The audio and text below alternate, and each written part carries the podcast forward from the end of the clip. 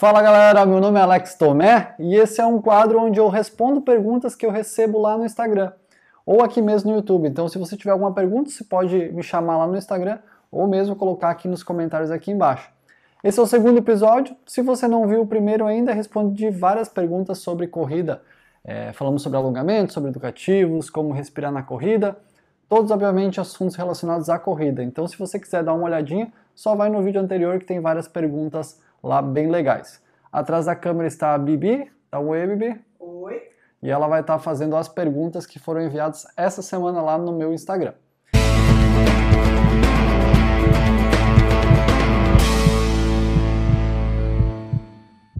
Vamos lá para a primeira, Bibi? Pode Beleza. mandar aí. Então vamos lá. A primeira pergunta é da Dani. E ela quer saber algumas dicas para correr mais rápido. Se você tem alguma sugestão, alguma estratégia de como fazer para correr mais rápido, ela corre há um pouco mais de um ano. Tá. É, tem várias formas de a gente correr mais rápido. É, e quando eu falo várias, são várias mesmo. Uma delas é aumentando o volume de treino. Outra delas é fazendo tiros, é, treinos de intensidade, então os famosos tiros. Tem outra forma também que é fazendo fortalecimento muscular, é, musculação, pilates, yoga, crossfit. E outra muito interessante é perda de peso também. Então, se a pessoa perde peso, ela começa a fazer é, a mesma, com o mesmo esforço, ela consegue ir mais rápido ou mais longe. Como escolher qual desses fazer é que é o ponto-chave.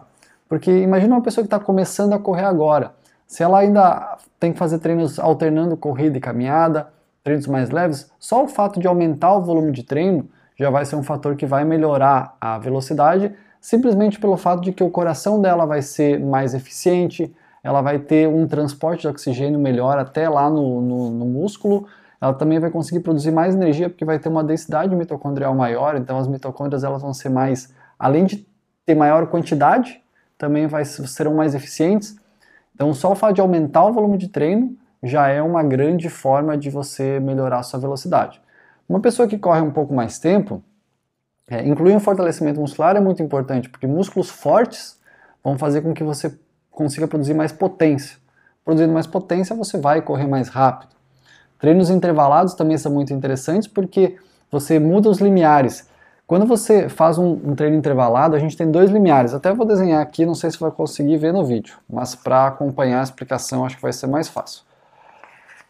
Treinos intervalados trabalham nos nossos limiares. Então, a gente tem o limiar 1 e o limiar 2, que é o L1 e o L2. Não sei se vai dar para ver. Então, esse aqui é o L1 e esse aqui é o L2. A ideia é a gente levar esse, esses limiares um pouquinho mais para o lado. Quando você leva eles um pouquinho mais para o lado, quer dizer que você consegue correr mais rápido com o mesmo, despendendo a mesma energia, com a mesma percepção de esforço. E é por isso que os treinos intervalados são importantes, para a gente fazer um estímulo entre os limiares ou até acima dos limiares. Então, por isso que o treino intervalado é bem interessante.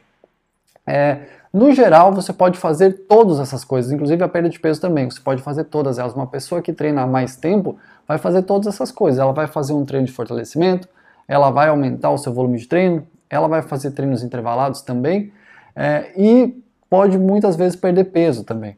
Então, você fazer todas essas coisas juntas, você pode ser mais veloz, ganhar mais velocidade. Agora, no seu caso, precisa saber o que, que precisa ser trabalhado. Às vezes você já faz um volume de treino bom, mas não faz intervalados. Às vezes você já faz intervalados e volume de treino, mas você pode perder um pouco de peso. Às vezes você só não faz o fortalecimento. Então, identificar o que você não está fazendo é muito interessante. Tomar cuidado para pessoas que estão começando e aumentar o volume muito abruptamente, porque isso pode trazer lesão. Não só aumentar o volume, mas também intensidade com muita frequência. Então, cada caso precisa ser analisado de, é, individualmente, mas esses quatro fatores eu acho muito importantes: é, diminuição de peso, aumento de volume de treino, é, treinos intervalados e fortalecimento muscular. São quatro formas muito interessantes de melhorar a velocidade. Deixa eu complementar. Por acaso tem um tempo, mais ou menos, para a gente perceber essa evolução? Por exemplo, assim, é, talvez essa pessoa esteja ficando mais veloz, mas não na velocidade que ela imaginou que ela estaria dentro de um período de dois meses, de três uhum. meses. Uhum. Então, assim, é um processo que você considera de médio, curto, médio, longo prazo, eh, trabalhando esses quatro fatores que você falou? É, cada pessoa vai responder de uma forma, né? Então, a gente vê pessoas que estão iniciando e que respondem muito rápido e sobem a velocidade de maneira muito rápida, que já saem correndo 5, 10 quilômetros, porque elas têm uma genética muito favorecida para isso.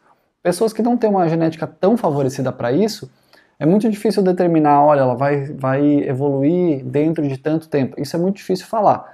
Mas é, cada pessoa vai responder de uma forma. Então a minha sugestão é que cada, cada pessoa vá trabalhar no que acredita que é o maior desses é, links fracos, eu diria assim, o elo mais fraco. Mas determinar quanto tempo vai demorar, eu acho muito difícil, é, é bem improvável. E às vezes, é, às vezes a gente vê pessoas que estão começando e já saem correndo 10 km, enquanto outras pessoas que estão iniciando não conseguem é, terminar um minuto correndo sem parar. Então você vê que a genética tem um, um fator que influencia muito nisso. Não quer dizer que a pessoa que corre um pouco mais devagar ou que corre um pouco menos no início não vai conseguir ser um, vai correr uma maratona, não quer dizer isso. Só quer dizer que talvez demore um pouco mais, que precisa fazer um pouco mais de trabalho. Mas é, é um processo que vai acontecer para todo mundo se tiver um treino contínuo e consistente. Certo. A pergunta da Camila, eu acho que se conecta bastante com essa dúvida que a Dani trouxe. E a pergunta é a seguinte: um pace de 7 é muito lento para quem está começando a correr? Eu acho que seria legal você também contextualizar o que, que é o pace. Tá. E o que, que significa um pace de 7. Tá. Pace é o tempo que você demora para fazer, é o ritmo, né? Pace em inglês, ritmo. É o tempo que você demora para fazer um minuto. Uh, desculpa, um quilômetro. Então vamos supor que uma pessoa é, que corre a 10 km por hora, ela tem um pace de 6, porque ela mantém uma velocidade de 10 km por hora, ela vai, vai correr 1 km em 6 minutos. Uma pessoa de pace 7, ela demora 7 minutos para fazer 1 km. Então, quanto mais baixo for o pace, quer dizer que a pessoa está, é mais rápida, né? Então, uma pessoa que tem um pace 5 é mais rápida do que uma pessoa que tem pace 7. Sobre a pergunta especificamente, é muito difícil avaliar também. O, pace é, é, é, muito injusto e até cruel, às vezes, a gente se comparar com outras pessoas. Como eu falei anteriormente, a genética conta muito, a experiência conta muito, o seu dia a dia conta muito. Então, você, eu determinar se uma pessoa faz um pace de 7 é muito rápido ou muito lento, é, é, é um pouco injusto. Então, eu, se uma pessoa está começando, eu não, não me prenderia ao pace, eu me prenderia à frequência de treinamento. E você, com o passar do tempo, você vai perceber o seu pace mudando, você ficando mais rápido. Mas isso é uma coisa de consistência e de longo prazo. Então, é, você pensar no seu pace, eu sei que a gente sempre quer melhorar, né? A gente vê o nosso pace, pô, eu faço pace 7, meu amigo faz pace 6. É, enfim, é, é uma coisa que é muito genética. Eu corro há 8 anos e eu ainda faço pace de 7 às vezes. No meu treino de hoje eu fiz pace de 7 e 10, porque tinha areia, tinha um pouco de subida. Então depende muito das condições, então. É, minha sugestão é não se prender tanto ao pace e se prender mais à sua percepção de esforço. Se você percebeu que fez um treino lá de 30 minutos antes e a sua percepção de esforço de 0 a 10 era 8 e agora é 7, mesmo com o mesmo pace, quer dizer que você está evoluindo. E acho que o objetivo é evoluir um pouquinho a cada dia, um pouquinho a cada semana, um pouquinho a cada mês, e lá no longo prazo você conseguir chegar num resultado que você quer muito, seja de saúde, qualidade de vida, ou até mesmo uma distância, uma prova, uma velocidade específica. Legal. É, a próxima pergunta é do Leonardo e ele quer saber uh, algumas sugestões de exercícios de fortalecimento para corredores. Eu até acrescento, né? É, é importante um corredor fazer fortalecimento e quais tipos de fortalecimento você recomendaria também, caso seja importante? Tá, também é bem legal a gente diferenciar é, a experiência da pessoa, né? A primeira coisa que eu digo é fortalecimento é muito importante e não eu começo pensando em saúde e qualidade de vida, né? Quando a gente faz fortalecimento, quando a gente trabalha nossa parte muscular, a gente tem uma atividade neural muito grande, muito importante. É, todo movimento que a gente faz é o nosso cérebro que comanda. Então, quando você começa a colocar carga é, e faz um padrão de movimento diferente, é sempre muito trabalhoso para o nosso cérebro. E quando a gente faz o nosso cérebro trabalhar, assim como quando a gente estuda, nosso cérebro melhora. A gente é, tem uma menor probabilidade de doenças neurais, por exemplo, Alzheimer, esse tipo de coisa. Então, e a, além da nossa saúde e qualidade de vida, né? Se você vai no banheiro, você senta, você está fazendo um agachamento. Tem muita gente que, dependendo de uma certa idade, tem problema em levantar da cama. Com uma pessoa com força muscular, você não vai ter esse tipo de problema, ou se tiver, vai demorar muito mais para ter esse problema. Então, a, prim a, primeira coisa de todas é, é saúde, qualidade de vida e longevidade. Então, a, o fortalecimento muscular, seja musculação, pilates, yoga, crossfit, ele sempre vai ser muito importante, ele vai ajudar muito. Isso se pensando em saúde e qualidade de vida. Quando a gente vai para a corrida, a gente muda um pouco o foco. Uma das primeiras coisas, é muito difícil a gente ter um, um estudo que fale isso, mas se você vai pensar, é muito lógico. Uma pessoa que corre, se ela tiver músculos mais fortes, ela vai ter uma estabilidade articular mais forte também, então a nossa articulação ela não vai ser tão instável, e isso faz com que você tenha uma menor probabilidade de lesão. Músculos mais fortes, eles também vão absorver mais o impacto, vai transferir menos impacto para o osso. Então, isso faz com que a gente reduza a nossa probabilidade de lesão. E também você consegue gerar mais potência, consegue gerar mais força. Isso faz com que a gente é, consiga é, correr melhor, porque se você for pensar, a corrida é uma sequência de saltos, né? E se você tiver potência para saltar, fazer o mesmo salto gastando menos energia, cansando menos, você vai chegar ao final do treino ou podendo correr mais, mais distância, ou podendo ir mais rápido. E é muito legal que a gente, quando a gente vai para musculação, por exemplo, e você vai fazer um exercício diferente, um, vamos supor um supino. Você vai lá, aquele supino é aquele que você deita, pega a barra, leva ela no peito e sobe. Uma pessoa que não está treinando ou nunca treinou, ela vai ter dificuldade para descer essa barra e subir, mesmo que não seja pesado, mesmo que seja só por equilíbrio. Então você vai ver que você vai tremer e você vai pensar, putz, mas é, não está pesado, mas está difícil. É porque o nosso cérebro ele ainda não sabe qual músculo certinho recrutar. Então ele está mandando todos os músculos daquela, daquela região para eles. Cara, a gente tem que levantar esse peso. A partir do próximo treino, você vai ficar com dor muscular e tal. No próximo treino, o cérebro já entendeu: olha, aquele músculo estava lá e só atrapalhou. Então vou tirar esse e vou colocar aquele. Ele vai fazendo esse ajuste fino e você vai voltar para a musculação e você já não treme mais, já é mais tranquilo e aí você pode aumentar o peso. E aí vai ter todas essas influências que eu falei. Qual é? Então isso responde o se é importante ou não. Sim, realmente é muito importante, tanto para a saúde e qualidade de vida, como para o nosso desempenho na corrida. Até aquela dor nas costas, às vezes de ficar sentado. É, tem muitas lesões que acontecem, como por exemplo a, o trato iliotibial, que dá uma dorzinha do lado do, do joelho, que é muito em função do enfraquecimento do glúteo médio. Então eu acho realmente uma coisa que é indispensável. Algum tipo de fortalecimento você tem que fazer para melhorar o desempenho, para sua longevidade, qualidade de vida e também para você correr melhor e evitar lesões sobre qual tipo de treino fazer. Isso vai depender muito da, da, do quanto tempo você treina, tanto corrida quanto musculação. Por que, que eu falo isso? Se você nunca treinou, você precisa primeiro fazer um treino básico. O que, que é básico? Multiarticular, bilateral. O que, que, é, que, que isso quer dizer? Por exemplo, um agachamento. Ele é multiarticular, ele envolve a articulação de quadril, joelho e tornozelo e ele é bilateral, as duas pernas ao mesmo tempo. Ou uma remada alta, onde você envolve a articulação do cotovelo e do ombro. É, ou um supino, que você vai, vai envolver também cotovelo e ombro. Então você faz multiarticular, várias articulações trabalhando ao mesmo tempo, e bilateral, os dois lados ao mesmo tempo.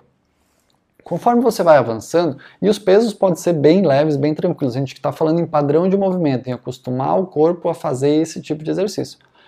Quando você vai avançando, você vai primeiro aumentando o peso, porque você vai vendo que vencer aquelas mesmas resistências já está muito fácil, já está muito tranquilo, e aí você vai aumentando o peso, porque você é, faz um treino, o seu corpo se adapta e você fica mais forte. A partir daí você tem que aumentar o peso, porque se você continuar fazendo o mesmo exercício, com o mesmo peso, o seu corpo já está adaptado, você já não vai mais evoluir. Você vai estagnar, você não vai perder, mas você também não vai evoluir. Então é legal a gente ir variando o exercício e os pesos também. Quando a gente vai evoluindo e vai chegando a, a, desempenho melhor na corrida, a mais tempo de musculação, você pode incluir outras coisas, como por exemplo, é, unilaterais, o afundo, sabe aquele que você coloca um pé na frente, outro atrás e você é, vai abaixar? Então você trabalha uma perna por vez, porque você coloca toda a carga em um lado. E isso é muito legal para quem corre, porque na corrida, é, como eu falei antes, é uma sequência de saltos unilaterais, né? Um lado por vez. Às vezes, quando você faz um agachamento, pode ser que você é mais forte do lado direito e o seu lado direito está carregando o seu lado esquerdo junto. Então, na verdade, você vai aumentando as diferenças, que um lado trabalha mais do que o outro. Então, trabalhar individualmente, unilateralmente, é muito importante nesses casos. Eu não sou muito fã de fazer exercícios é, de uma articulação só, por exemplo, rosca direta, que você fica só no bíceps, ou só o tríceps. Não é porque esses exercícios não são eficientes, mas é por tempo. Porque se você vai e faz um supino, por exemplo, é a mesma coisa que fazer um, um crucifixo e um tríceps. Só que aqui você faz dois exercícios em um só. Então, como as pessoas têm pouco tempo disponível, é, os treinos que eu prescrevo de academia geralmente duram aí no máximo 45, 50 minutos. Então, a pessoa pode ir para a academia, é, faz seu treino de 45, 50 minutos e já volta para casa. Óbvio que quando você vai é, progredindo, por exemplo, pessoas que já são muito experientes na corrida, maratonistas, por exemplo, é muito interessante fazer um treino de força pura, que aí são duas, três repetições com muito peso, mas esse cara ele já vem treinando há anos, ele já tem um padrão muito bem desenvolvido, ele já tem força é, muscular e articular, então ele tá no, é, o exercício já é uma coisa muito rotineira para ele, é, e também exercícios pliométricos, que são exercícios de salto. Em relação a desempenho na corrida, esses são os dois melhores tipos de exercício: força pura, muito peso e pouca repetição, e saltos pliométricos, porque isso vai trabalhar força e potência. E a gente já tem um monte de estudos mostrando que força e potência são os exercícios que mais melhoram o desempenho na corrida. Então, respondendo a pergunta de maneira geral, acho extremamente importante é, fazer para saúde, qualidade de vida e também desempenho na corrida. Se você é iniciante, fazer um treino mais geral, bilateral, multiarticular, bem geral mesmo. E quanto mais experiente você for, você pode fazer força pura e pliometria, que isso vai realmente melhorar muito a sua, a sua performance. Mas para fazer isso, você tem que estar muito bem preparado. Foi bem longa a resposta, né? Foi, mas foi muito boa. foi muito boa. Tá, agora uma pergunta, Alex, que eu nunca tinha visto. E aí eu fiquei bem curiosa porque é, é muito real, assim, é um dos mistérios da corrida. Que é a seguinte, é do André, e ele fala: é, bexiga vazia antes de, de correr, não sai nenhuma gota. Depois do segundo quilômetro, vontade de fazer xixi, tipo, muita vontade. E isso acontece muito comigo também nos treinos longos, principalmente nesses de, de sábado, que são treinos de mais de 10 quilômetros, 15, mais que 15 quilômetros. Então a dúvida dele é: por que que isso acontece? Certo. É, um dos mistérios dos corredores. É, eu não sei exatamente o porquê que isso acontece com ele, né? Mas o que eu vejo é que é, a gente, geralmente, em média, a gente bebe pouca água. Né? Quando a gente, é no, no, no dia a dia. Tem um cálculo que eu acho muito legal que é 30 ml de água por quilo corporal. Então, se uma pessoa mede, é, desculpa, se uma pessoa pesa 70 quilos, ela deveria beber 2 litros e 100 por dia. Geralmente a gente não bebe tanta água. O que acontece com os corredores, que eu já percebi, é não bebe tanta água normalmente e aí antes da, do treino vai lá e bebe um monte de água. Essa água ela demora um tempo para ser processada até ela chegar ao ponto de a gente fazer o xixi. É, o que acontece é que a pessoa bebe muita água e aí vai no banheiro. E aí essa água não passou pelo processo de é, filtragem, não passou por rim, então ela ainda não está pronta para a gente fazer o xixi. Quando a pessoa está no meio do treino, a água acabou de fazer esse processo e agora ela está pronta para ser eliminada. E só que aí a pessoa está no meio do treino.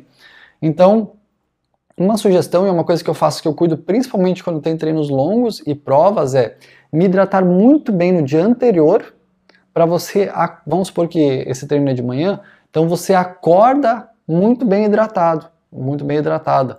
E aí você não precisa beber um monte de água. Então aí você só bebe um pouquinho de água e você já está pronto. Então vai evitar que você tenha que ir no banheiro no meio do treino. E isso é uma, e uma outra coisa que acontece também é o número 2, né? Quando você precisa ir fazer cocô. E esse em treinos longos e provas é muito normal. Se você for numa é, largada de prova, principalmente, a Bibi tá rindo atrás da câmera aqui. Quando você for numa largada de prova, você vê que tem vários banheiros químicos. E, cara, a fila no banheiro químico é muito grande. E é porque, claro que tem questões fisiológicas de sistema nervoso, de as pessoas ficam é, ansiosas e nervosas, e a gente tende a, a liberar, e aí a pessoa vai no banheiro.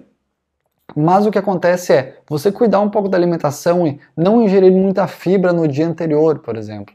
É, senão a pessoa vai lá na noite anterior a um treino longo ou uma prova e come só salada, e aí no, salada e fruta, e tem muita fibra. E aí no dia seguinte é, facilita muito para a gente evacuar no banheiro. Então é controlar de não comer tanta fibra no dia anterior.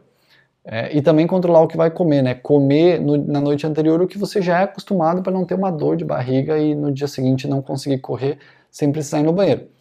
Pessoas que correm trilha, provas mais longas, tem que estar acostumada a, se, principalmente quem vai para trilha, leva um papel e se precisar ir no banheiro no meio da, da prova, do treino, não tem que fazer, tem que ir no banheiro no meio da prova do treino. Pessoas que correm assim, é, as pessoas que correm comigo aqui no final de semana, a gente já está acostumado.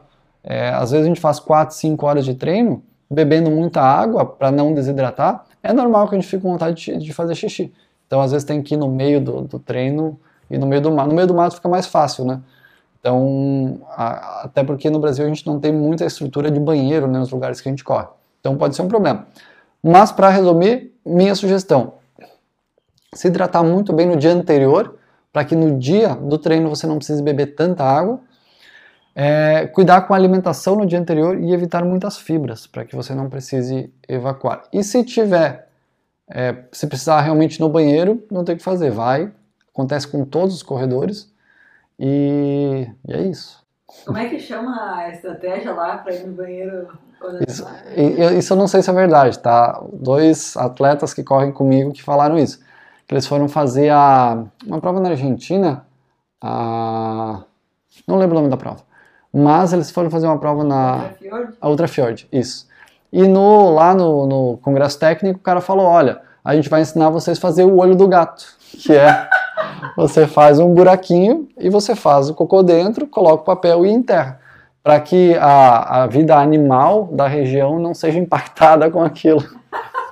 Acho que não é pelo cheiro, é só pelo fato de ter substâncias diferentes ali mesmo.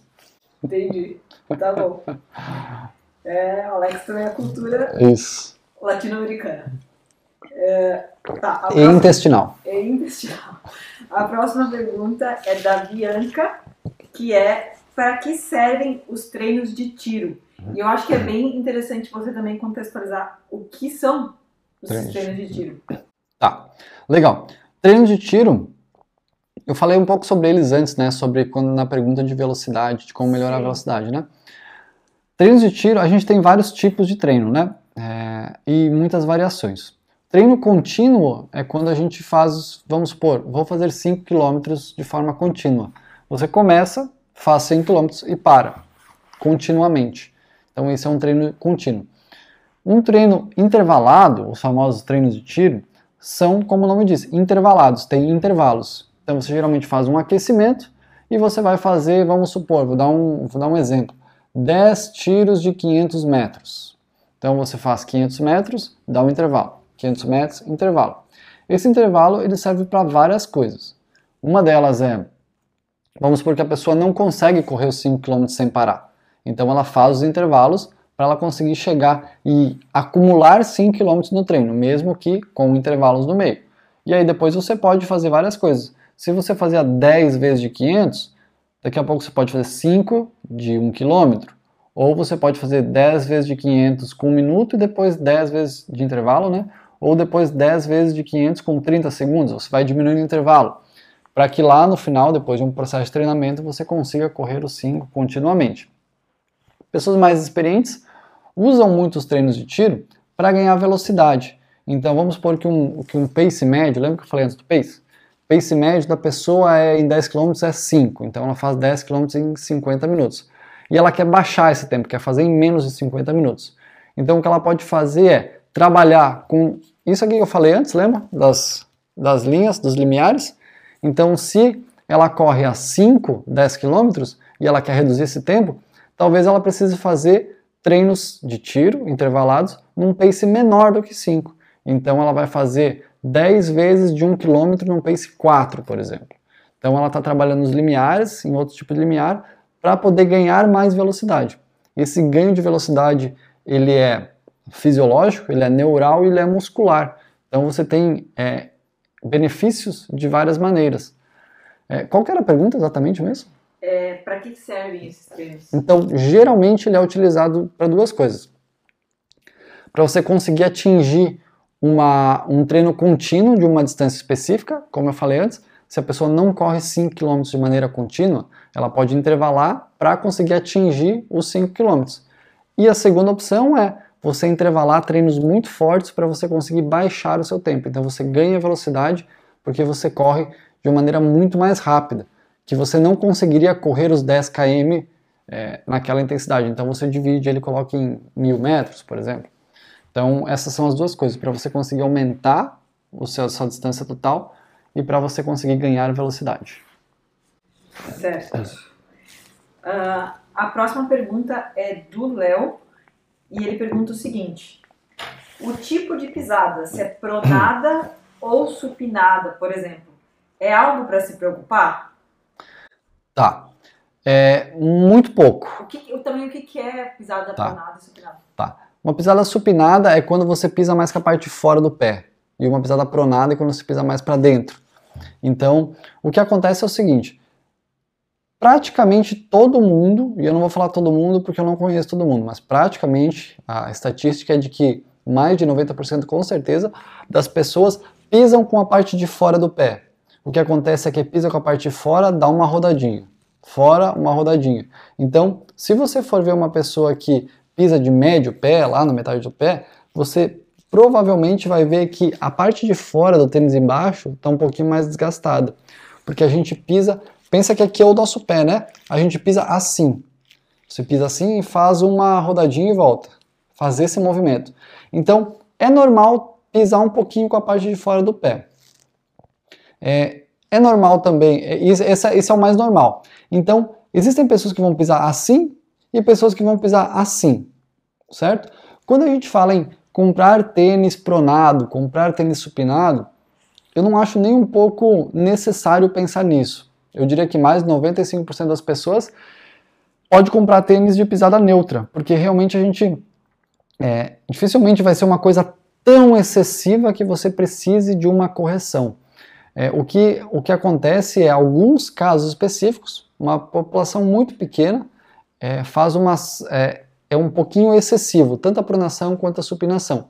E aí sim você vai precisar corrigir isso com um tênis específico ou até às vezes uma, uma, ah, desculpa, uma palmilha. Ou até você pode fazer algum tipo de fortalecimento ou educativo para isso. Mas eu diria que isso é menos de 3% dos corredores, assim, é uma coisa muito, muito pouca e muito específica mesmo. Então, minha sugestão é que, se você não tem dor, não foi identificado uma superpronação, uma super supinação, fica tranquilo e não precisa se preocupar com isso, porque é, tem uma questão muito comercial de vender tênis de um jeito ou de outro, então, geralmente, uma, um tênis normal de pisada neutra vai suprir todas as demandas, normalmente, a não ser alguns casos específicos. Certo. Uh, aí vem uma pergunta da Dani. O que é mais. Essa aí é para pegadinha. Pega aí para ver se passou bem. O que é mais difícil? Ganhar velocidade ou resistência? Não, é só uma pergunta fácil. Ah, é? É, é que para mim é difícil. É, assim, quando a gente vai é, ganhar velocidade é muito mais fácil do que ganhar resistência. Por quê? Porque ganhar resistência depende de uma adaptação estrutural muito grande.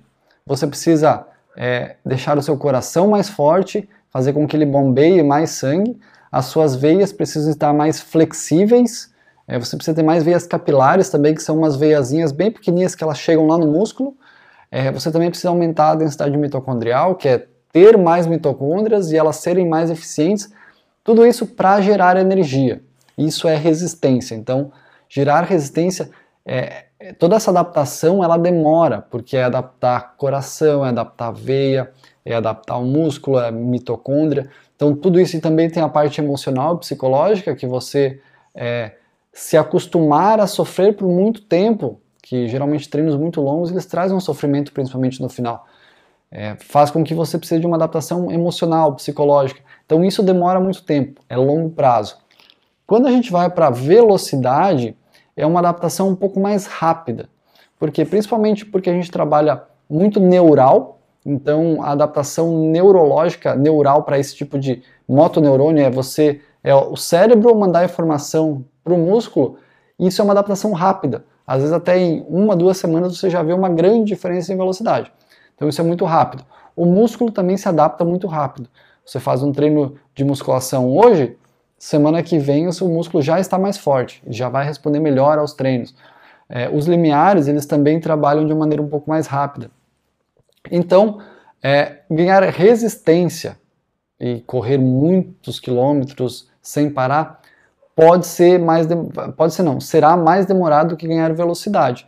O que acontece é que a gente tem um teto. Se você continuar falando assim, cara, agora eu vou, então eu vou toda semana trabalhar muita velocidade para ser mais veloz.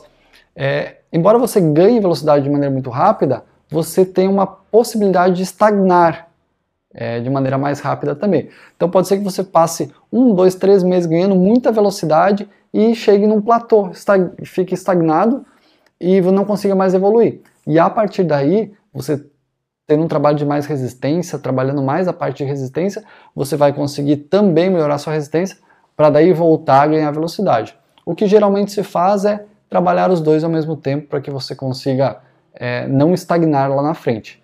Mas respondendo objetivamente a pergunta, é mais fácil e mais rápido ganhar velocidade do que ganhar resistência.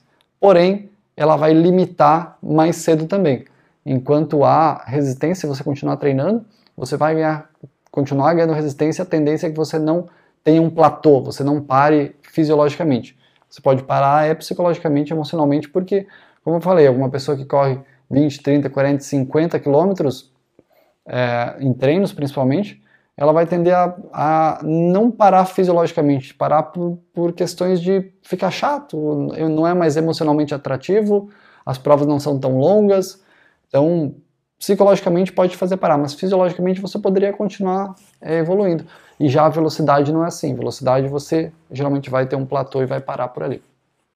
É por isso que também você tem, você até comenta que você tem atletas que entenderam que são de velocidade e você tem atletas que entenderam que são de resistência e até por conta disso escolhem provas diferentes, é, se vai fazer na rua, se vai fazer em trilha.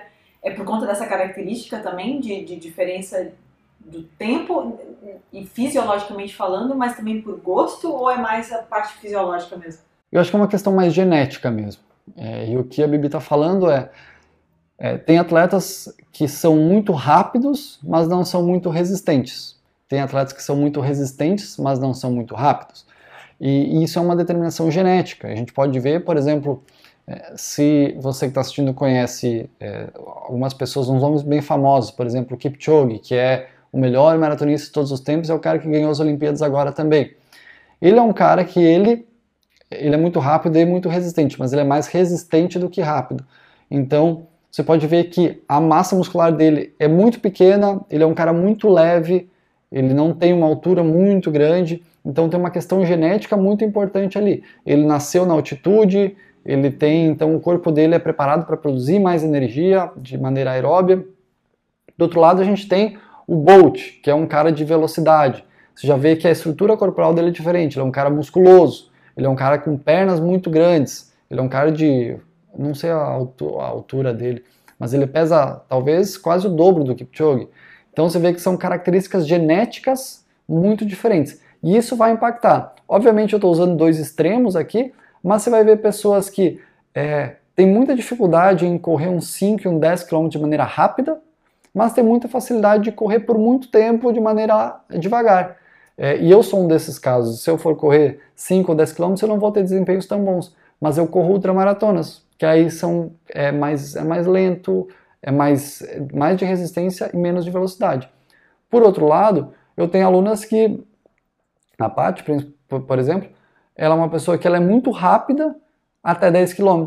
Quando vai para 21, ela já não se sente bem, ela não gosta, porque ela é muito intensa, ela quer correr muito rápido. Então, essa característica, entender essa característica é muito legal, porque imagina eu, um cara de resistência, de pouca velocidade, falar assim, cara, eu quero correr prova rápida, 5 e 10 km. Eu provavelmente, é, é, possível que eu tenha alguma lesão, porque o meu corpo não é estruturado para aquilo, e eu vou estar sempre frustrado, porque eu não vou atingir bons resultados. Ou uma pessoa que é muito rápida vai falar assim, cara, eu quero correr uma ultramaratona. É possível que ela vá se frustrar, porque ela não vai conseguir correr aquela, aquela distância. E, então, entender o que você gosta, o que o seu corpo consegue produzir melhor, se adaptar melhor, é muito importante, porque vai evitar frustrações e vai fazer também com que você tenha eh, resultados melhores. Massa. É, a última pergunta é da Bruna e ela quer saber: tudo bem se eu fizer os mesmos treinos de corrida durante um mês? Tipo, tipo como a gente faz na musculação, que aí deve ser um planejamento de um mês, sempre os mesmos exercícios, sem muitas variações. Tá. É, não tem problema, é, é, muito, é muito difícil de responder essa pergunta, né? Porque talvez ela tá o, o treino que ela está fazendo já não seja eficiente ou ah, já sim. seja lesivo. Mas é, se for um, um treino legal, assim, uma semana de treino legal, e ela for repetir durante quatro semanas, não tem problema. O, o que eu faço muito é, eu dificilmente repito treino com os meus alunos, mas muitas vezes é mais por questão motivacional do que propriamente por questão de desempenho, de resultado. É, o, a adaptação ela não é tão rápida assim, é por isso que eu falo que corrida é um esporte de longo prazo. Então, você fazer um mês os mesmos treinos, é possível que você evolua. E você vai evoluindo e chega no final do mês e dê uma estagnada, encontre um platô. Desde que os treinos sejam bons, né? obviamente, bem planejados, não sejam excessivos e também não sejam é, abaixo do que você pode produzir, muito abaixo do que você pode produzir. Então, um mês é um período legal, ok. Agora, se você estiver fazendo seis meses, um ano do mesmo treino, é muito provável que você vai começar aqui, você vai evoluir, evoluir, e essa curva vai diminuindo, diminuindo, diminuindo, até o momento que você vai estagnar. E aí você não vai mais evoluir. Porque o seu corpo adaptou com aqueles estímulos que você deu, e agora você precisa dar estímulos novos, estímulos diferentes, para que ele se adapte. Nosso corpo ele é totalmente dependente de adaptação, de estresse. Então, se a gente der um estresse para ele, ele vai se adaptar e vai melhorar.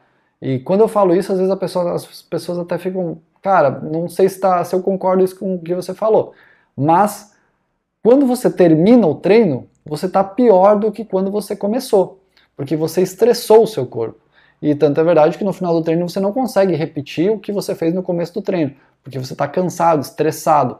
Aí o que vai acontecer? Você vai descansar, vai se alimentar, o seu corpo vai se recuperar e vai se fortalecer. E aí é o momento de dar outro estímulo. Quando você está dando sempre o mesmo estímulo, você já não vai mais estressar tanto o seu corpo. Ele vai entender, bom, eu já sei lidar com isso, não preciso mais me fortalecer. O corpo se fortalece porque a gente dá estímulos muito fortes. E ele pensa assim: recebi esse estímulo, vou receber de novo, então eu preciso estar preparado para isso. Só que quando ele se prepara para isso, a gente dá um estímulo mais forte. Aí ele se prepara de novo. A gente dá um mais forte, ele se prepara de novo. Então dessa maneira a gente vai evoluindo. Se você dá sempre o mesmo estímulo, corpo vai entender como, tá, esse aqui é o estímulo normal, já estou preparado para isso, não preciso mais evoluir. Então, a partir desse momento, você não vai mais evoluir. Se você falar assim, ah, um mês, um mês e quatro semanas, eu acho que é um, um, um tempo bom. Muito além disso, eu acho que começa a entrar num platô e você para de evoluir. Então, aí acho que é legal a gente é, mudar os treinos. Legal, fechou. Fechou? Era isso? Galera, muito obrigado pelas perguntas que vocês mandaram. Como eu falei antes, se você tiver mais perguntas, pode deixar aqui nos comentários aqui embaixo ou ir lá no Instagram e mandar por lá. É, se inscreve no canal, curte esse, esse vídeo e se puder mandar para os outros amigos, amigas que correm também, é bem interessante e ajuda bastante a gente aqui no canal. Beleza? Beijo, até semana que vem.